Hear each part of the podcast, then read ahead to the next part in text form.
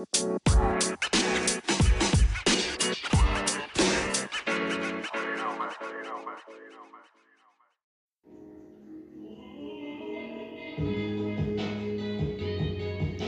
a todos, una vez más por aquí con otro episodio, con otra experiencia para ver si en algo les puede ayudar, pues esta loca que tiene mucho por contar. El día de hoy, pues les traigo una experiencia personal que ya varias veces la he comentado de poco en poquito en, en los podcasts. Pero el día de hoy, o sea, me pareció traerlo en colación porque sé que muchos allá afuera para estar pasando por esta situación que en algún momento de su vida se van a encontrar con un dementor. Todos sabemos que es un dementor. Y si no tenés idea, te lo voy a explicar así, a grosso modo. Un dementor es una criatura oscura, siniestra, que no tiene alma propia, que son considerados las criaturas más oscuras del planeta, ya que se van a alimentar de la felicidad de las personas y van a dejar a sus víctimas solo con sentimientos de desesperación y tristeza. Y señores y señoras, yo sí tuve un dementor. Un dementor slash, slash chacal. Sea, suena bastante mal, pero todos tenemos, tuvimos o vamos a tener un dementor. Y considero, desde mi experiencia, que es necesario tener este tipo de gente a tu alrededor para crecimiento personal y emocional. Y es por eso que yo hoy te vengo a hablar de mi experiencia para ver si en algo te puedo ayudar. Y sí, amigas, amigos, de mentores chacales hay una gran cantidad allá afuera. O sea, hay de diferentes tipos. Está el de mentor religioso, que de esos, líbrame Señor, Está el de mentor intelectual, el de mentor socialité, el de mentor profesional. O sea, esos de mentores slash chacales que se venden como el mejor prospecto a una relación estable que se te puede aparecer y que son, ojo con esto, porque es una red flag del tamaño de, del avión más grande que puede existir. O sea, todos estos chacales son entre comillas, reservados con su vida privada. Y pues sí, ¿cómo no van a ser reservados con su vida privada si traen un costal de almas succionadas en su haber que obviamente no van a andar ondeando con bandera? Y puede que en ese momento en el que uno es la potencial víctima o la víctima de turno, vos, amigo, amiga, te veas cegada o cegado por sus atenciones, por su simpatía, por su empatía con todos tus problemas, por la atención tan grande que te da. Y todo esto no creas que es solo porque él o ella es un ser entregado. No. Es porque es más fácil estar pendiente de tus necesidades porque voy a recibir una retribución de atención y cariño porque eso es lo que anda buscando, que a tener que hablar de una realidad o de las circunstancias y situaciones diarias que esa persona tiene, que normalmente van a encerrar a una persona con la que poseen una relación estable o privada y de la que eventualmente vos te vas a dar cuenta. Pero antes de eso, el dementor va a haber jugado sus cartas y te va a tener en la palma de la mano. Entonces, vamos a estudiar el modus operandi. Y todos mis amigos que están allá afuera, que están escuchando el podcast y que ya tuvieron un dementor slash chacal, no me van a dejar mentir. Este ser de oscuridad, vos en tu vida, ni siquiera lo ubicabas. No te atraía, no te gustaba. O sea, ni, ni cerca en tu radar. Y en lo personal, en mi experiencia personal, a mí de mentor, yo hasta lo veía de menos. O sea, pero se esmeró tanto, y digo entre comillas, se esmeró, te dio tantas atenciones, te convirtió en, en, no sé, todavía no en una víctima, pero te convenció de que tenía buenas intenciones y que su objetivo era solamente cuidarte y quererte, que terminaste siendo una persona dependiente a esa persona, que al final pone ubicabas y que solamente te generaba dudas desde el principio.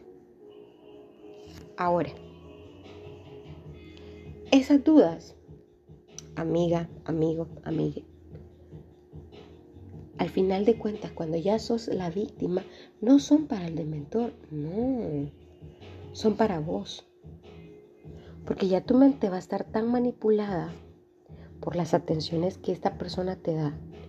Vas a estar tan cegado o cegada por la personalidad que el dementor tiene frente a vos. Que vos cuando logres identificar una cosita que no te gusta, te vas a sentir mal por cuestionarle. Porque esta persona, aparte de jugar el rol de ser el mejor prospecto de la vida, calladito, calladita, eh, reservado o reservada, atento, súper detallista, eh, que quiere saber todo lo que haces, dónde te moves, quiénes son tus amigos.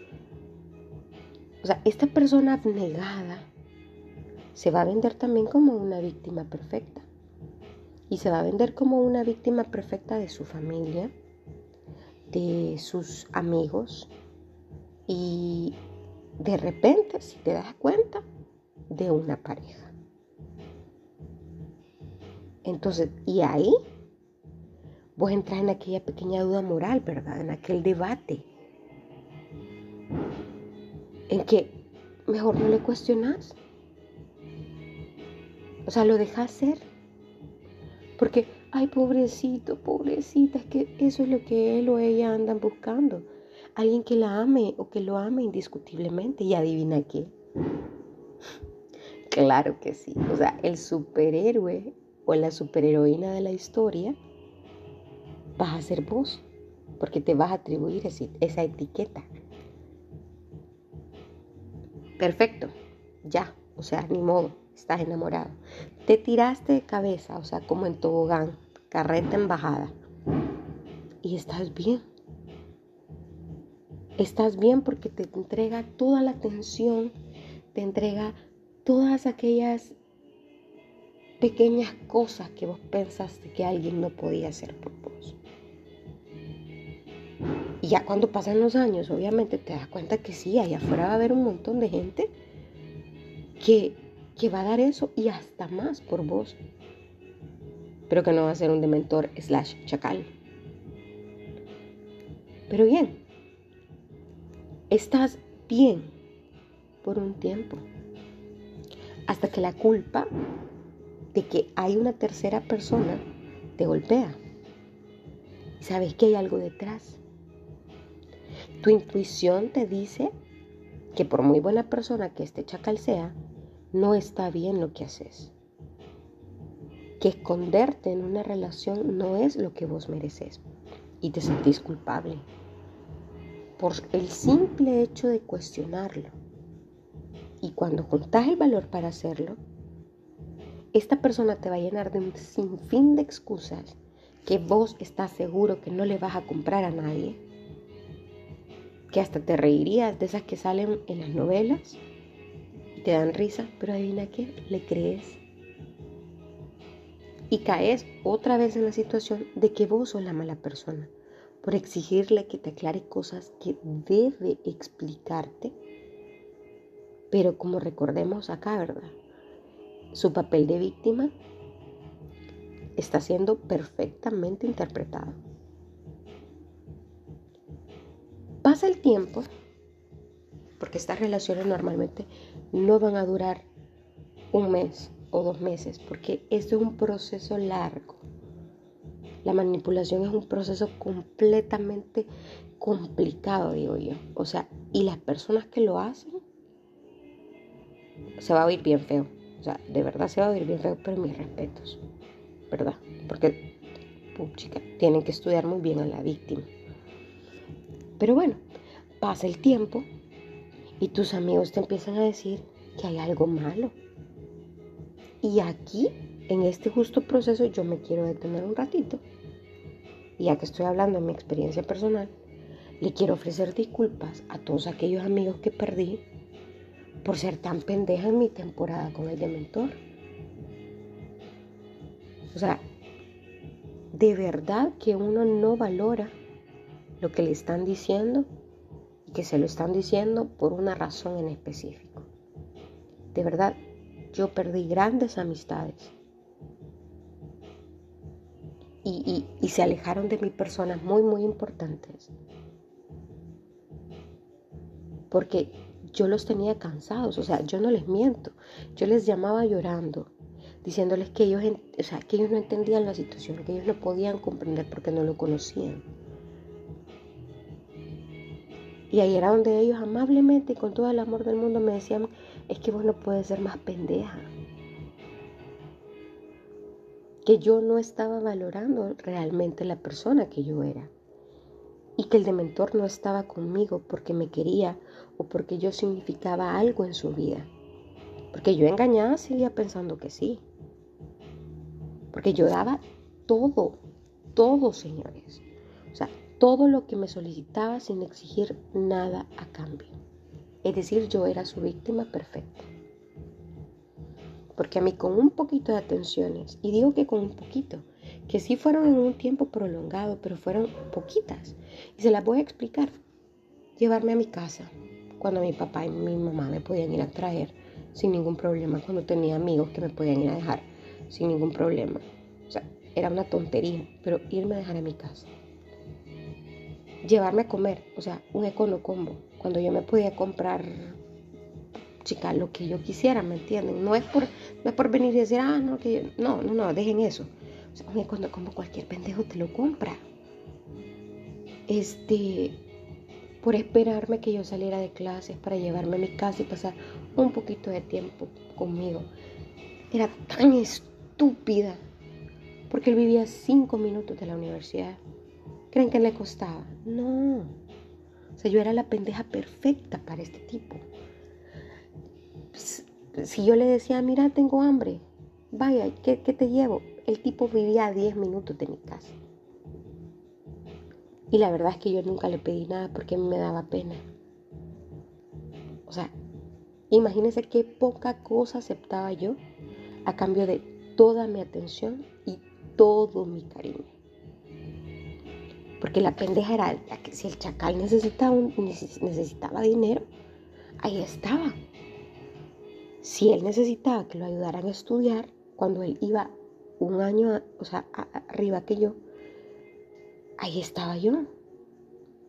Hasta hacer exámenes fui, imagínense qué pendeja, por él. Si a mí me decían necesito verte a las 2 de la mañana, yo me salía de la casa. Perdón papá, perdón mamá. Yo sé que pues no tuve que haber hecho eso, pero imagínense, o sea, ponía todo en la mesa por él varias veces me dejó tirada en un centro comercial y me decía, no, mira, regresate vos sola porque me, surgió un improviso.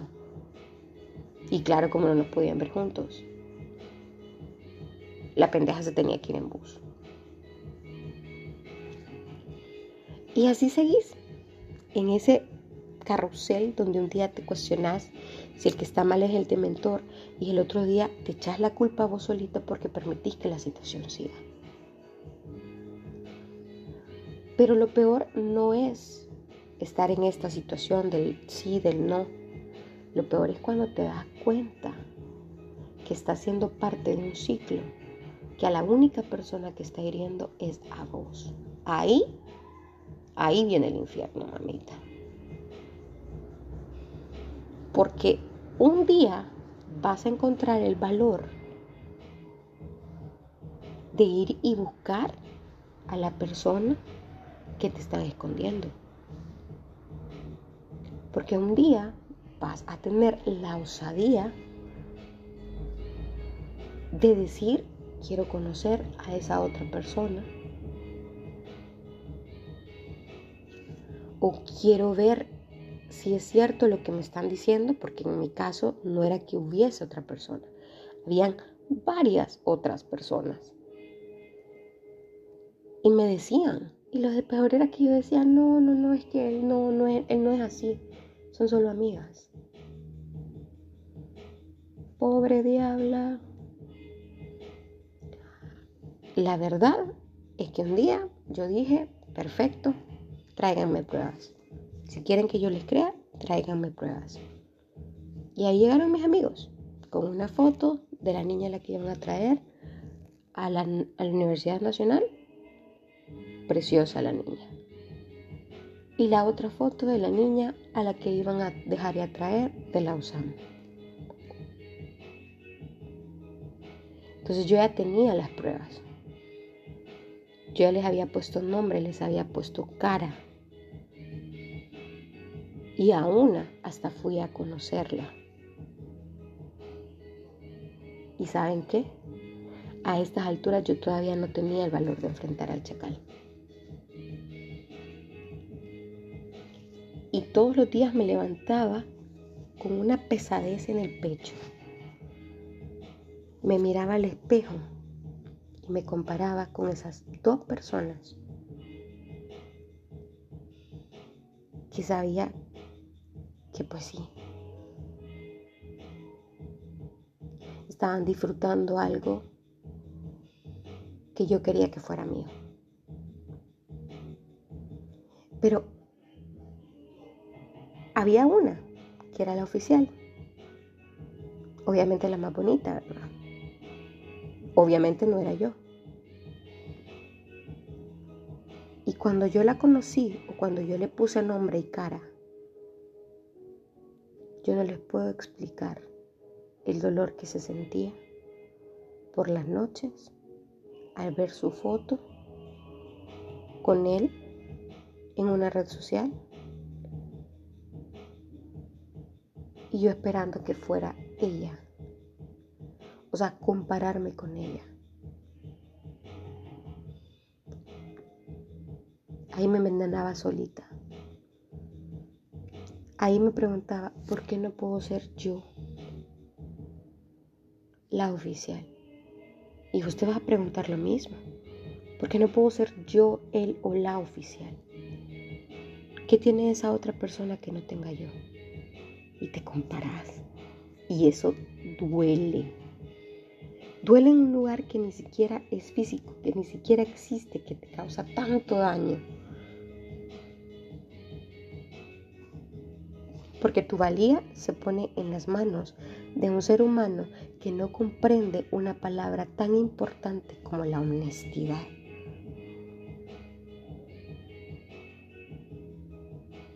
Yo lloraba porque no era la persona que aparecía en las fotos con sus amigos. Yo lloraba porque no era esa chera con la que salía agarrada de la mano. Y no, no la odiaba. No le tenía rencor. Era peor. Yo la envidiaba por tener a tremenda basura a la par. Porque yo quería esa basura para mí.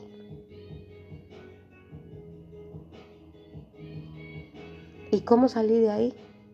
Uf. Me cansé.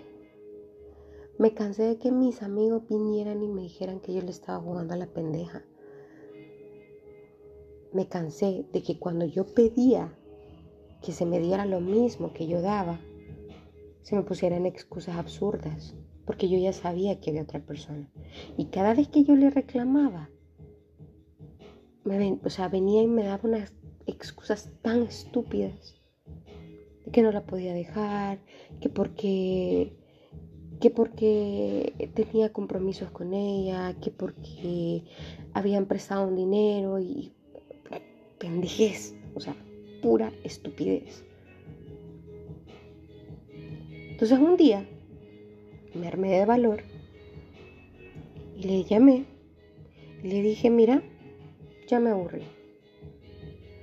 Ya me aburrí de que sea solamente yo la persona que, que da todo y que no recibe lo mismo a cambio. Llevamos dos años, nunca has conocido a mis papás. Te tengo que estar escondiendo de mis amigos, me tengo que estar escondiendo de tus amigos. Y ya me cansé. No me dejaba pintarme el pelo de ningún otro color que no fuera rubio. No me dejaba pintarme las uñas de ningún otro color que no fuera rosado. Yo no me podía poner Converse.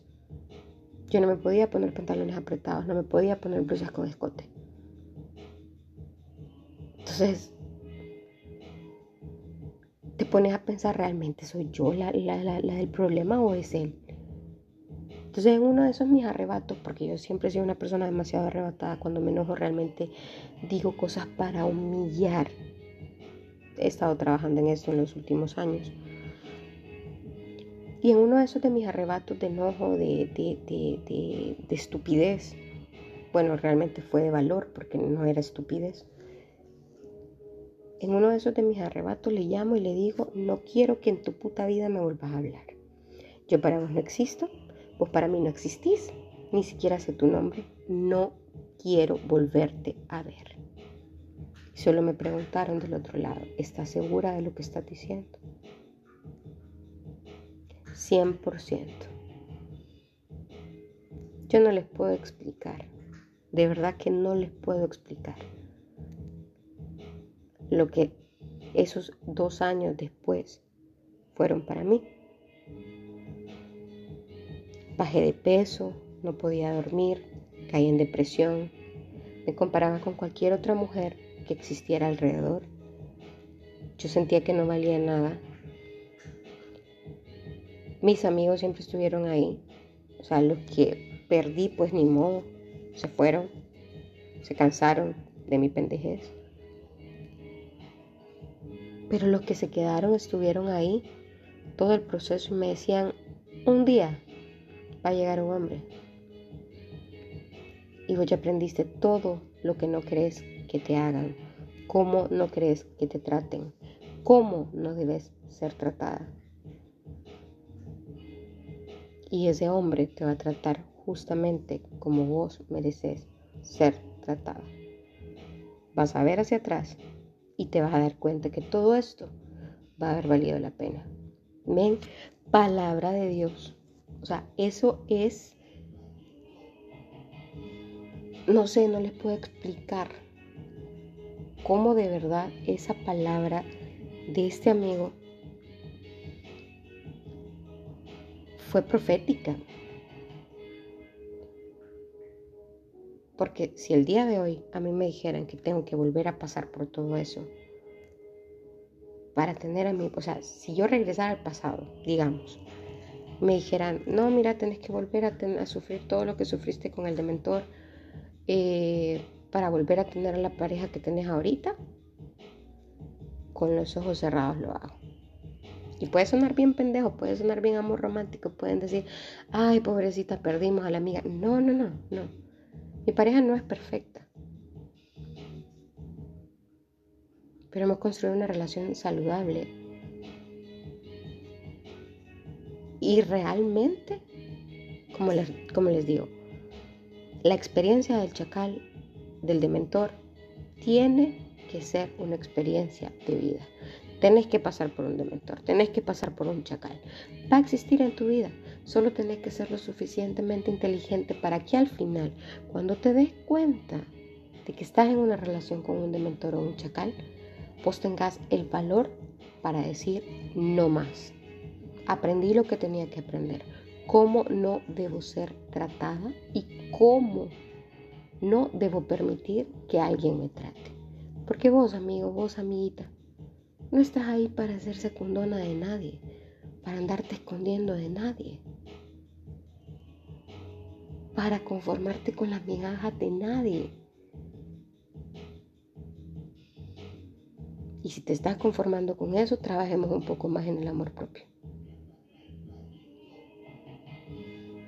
Así que espero no haberlos aburrido con mi historia del dementor. Espero que si estás pasando por una situación con un dementor te des cuenta lo más rápido posible. Que sufras todos tenemos que sufrir, todos tenemos que crecer, es parte de la experiencia de vida. Y, y espero que cuando termines, tu testimonio también sea, aprendí lo que tenía que aprender y me di cuenta cómo no tengo que ser tratada y que al final de la vida pues encontrás a una persona que te trate como te mereces.